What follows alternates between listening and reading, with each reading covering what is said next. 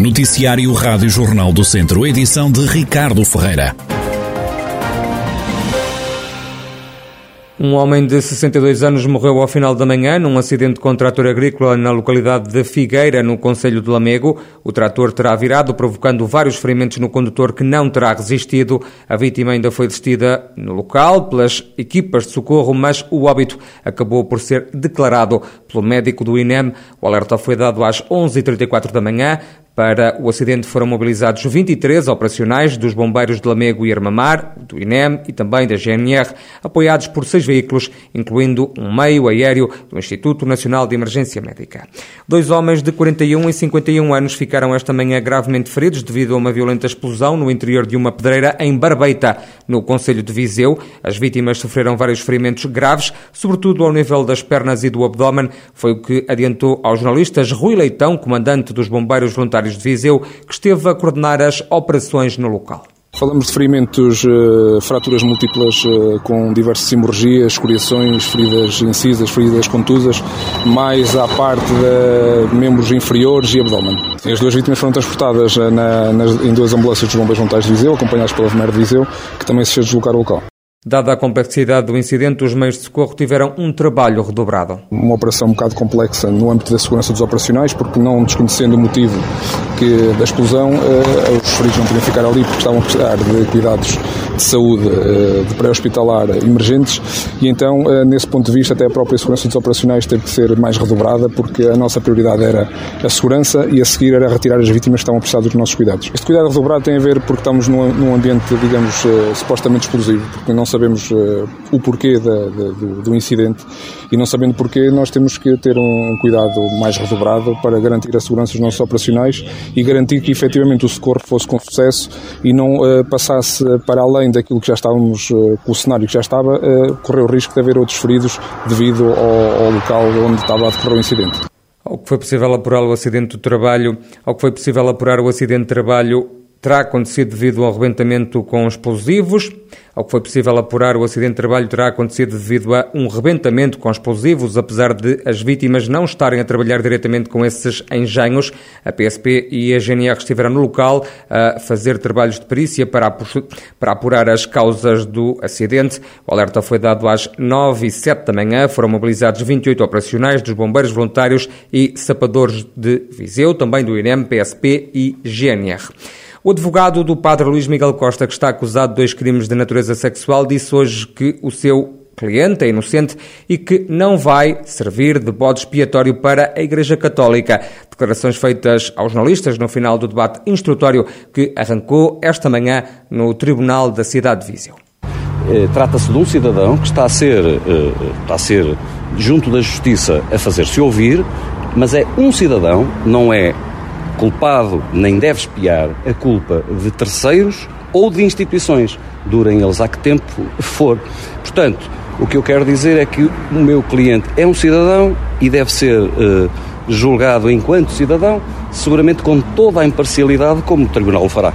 Paulo Duarte, advogado do padre Luís Miguel Costa, que está acusado de dois crimes de natureza sexual. A abertura do debate instrutório aconteceu durante a manhã desta quarta-feira. É uma diligência com intervenção do Ministério Público que visa permitir uma discussão perante o juiz sobre a existência de indícios suficientes para submeter ou não o arguído a julgamento e foi pedida pelo padre Luís Miguel Costa. Nesta diligência, o pároco foi o único a falar, uma vez que o juiz não permitiu os testemunhos de três bispos e três sacerdotes que o padre tinha chamado para depor a seu favor. À chegada ao tribunal, tribunal e questionado pelos jornalistas, o pároco disse apenas bom dia e bom trabalho. Já a advogada que representa a família da vítima, um menor de 15 anos, também optou por não prestar declarações. Luís Miguel Costa, de 46 anos, é acusado pelo Ministério Público da prática de um crime de coação sexual agravado na forma tentada e de um crime de aliciamento de menores para fins sexuais. O caso aconteceu em março do ano passado, em São João de Lourosa, no Conselho de Viseu, durante um convívio e reunião de trabalho.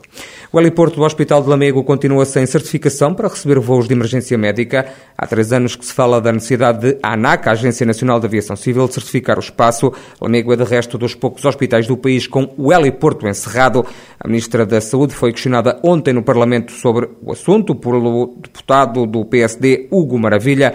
Na resposta, Marta Temido disse que se aguarda ainda um parecer da Autoridade Nacional de Aviação Civil. Heliporto Lamego uh, aguarda para o Sr. Deputado Hugo Maravilha aguarda o parecer da ANAC, foi submetido pelo Centro Hospitalar Trás-Montes e Alto Douro um projeto em fevereiro passado. Uh, Está-se a trabalhar. Há, como sempre acontece nestes temas, uh, necessidade de aferição uh, de aspectos técnicos. E mais não disse Marta Temido, já sobre o Centro Hospitalar Tondela Viseu, a titular da pasta da saúde, afirmou que estão em curso uma carteira significativa de investimentos neste hospital. Aquilo que são os investimentos que estão atualmente em curso no Centro Hospitalar Tondela Viseu são uma carteira significativa. O serviço de urgência um, foi objeto de um processo de uh, ampliação, de requalificação. A unidade de cuidados intensivos também teve uma intervenção. Um, houve investimentos no alargamento da capacidade laboratorial, ao abrigo do programa vertical para reforço da capacidade laboratorial.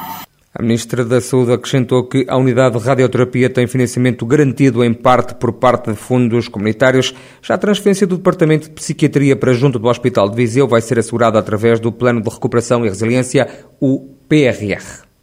Estão neste momento um, uh, em, em trabalho quer a criação da unidade de radioterapia, uh, com um compromisso já uh, parcial de financiamento por fundos comunitários e um, uma obra inteiramente uh, financiada pelo PRR, associada à criação da unidade, à instalação da unidade de psiquiatria e saúde mental no perímetro do hospital, permitindo, de facto, uh, ultrapassar as condições de até de afastamento associadas ao funcionamento do edifício da Braveses. Palavras da Ministra da Saúde, Marta Temido, na discussão na especialidade do Orçamento de Estado para este ano de 2022.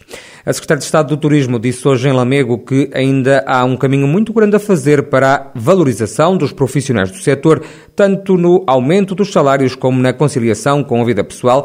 Palavras da Rita Marques na abertura do primeiro simpósio de turismo patrimonial inclusivo, que decorre hoje e amanhã no Teatro Ribeiro Conceição, na cidade de Lamecense. Quando falamos que as pessoas estão no nosso centro de ação, os turistas, os residentes, os empresários, não podemos escolher, esquecer aqueles que trabalham, aqueles que servem, aqueles que estão disponíveis 24 horas aos fins de semana incluídos no setor do turismo. E, portanto, aqui os colaboradores, os trabalhadores, e falo especificamente para aqueles que um dia provavelmente desempenharão uma atividade profissional do setor do turismo, têm naturalmente que fazer parte da nossa estratégia de ação. Eh, nessa perspectiva, nós temos que fazer um caminho muito grande, muito grande, no que toca à valorização das profissões atinentes ao turismo. É bem verdade que, nesta altura, temos que trabalhar no sentido de aumentar as condições remuneratórias, mas não só. Há necessidade de conciliar também a vida profissional com a vida pessoal destas pessoas. De facto, o setor turismo é um setor muito exigente nessa perspectiva. Estes, nós todos trabalhamos quando os outros descansam e, portanto, nessa perspectiva, temos que encontrar novas formas de remuneração tangível, pecuniária, financeira, mas também intangível, para compensar estes trabalhadores.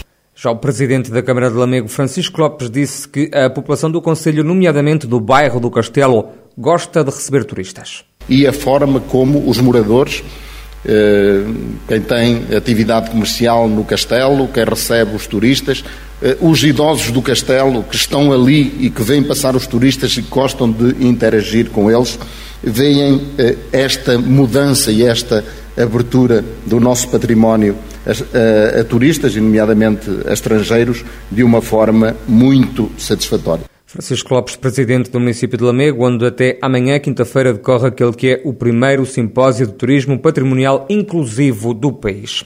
Os lucros do Grupo Visabeira subiram 72% o ano passado, face a 2020, passaram de 37,9 milhões de euros para o marco histórico de 1.071 milhões de euros de volume de negócio, anunciou a empresa sediada em Viseu. Em comunicado, o grupo empresarial diz que, apesar dos fortes constrangimentos sentidos devido à pandemia da Covid-19 em 2021, a companhia teve um forte crescimento nas suas atividades nacionais e internacionais, reforçando a trajetória de crescimento sustentado nas principais áreas de negócio.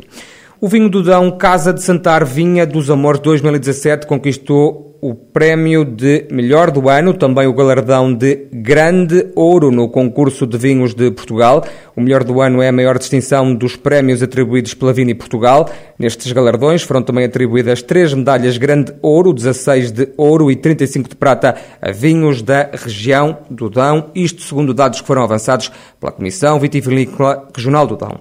E o Ferreira Daves está em risco de falhar a presença nos campeonatos nacionais na próxima época. Desportivamente, a equipa alcançou a manutenção no Campeonato de Portugal no último fim de semana, mas pode agora esbarrar nos regulamentos. Atualmente a equipa de Sátão não cumpre o regulamento de provas da Federação Portuguesa de Futebol, que obriga a que o clube candidato à licença deva obter a certificação mínima de três estrelas efetuada pela Federação nos termos do regulamento de certificação de entidades formadoras. Na última época, os clubes não eram obrigados a cumprir esta regra, o que não vai acontecer já na próxima temporada. O Ferreira Daves não cumpre com os requisitos necessários, já que não dispõe das três estrelas, contudo está decorrer o processo de certificação, mas não deverá ser suficiente. O presidente do Ferreira Daves, Rogério Arraes, disse à Rádio Jornal do Centro que o clube está a tentar resolver a situação, que é transversal a outras coletividades do país. O responsável que está de saída da direção do Ferreira Daves, 21 anos depois, explicou ainda que há um prazo para se apresentar um recurso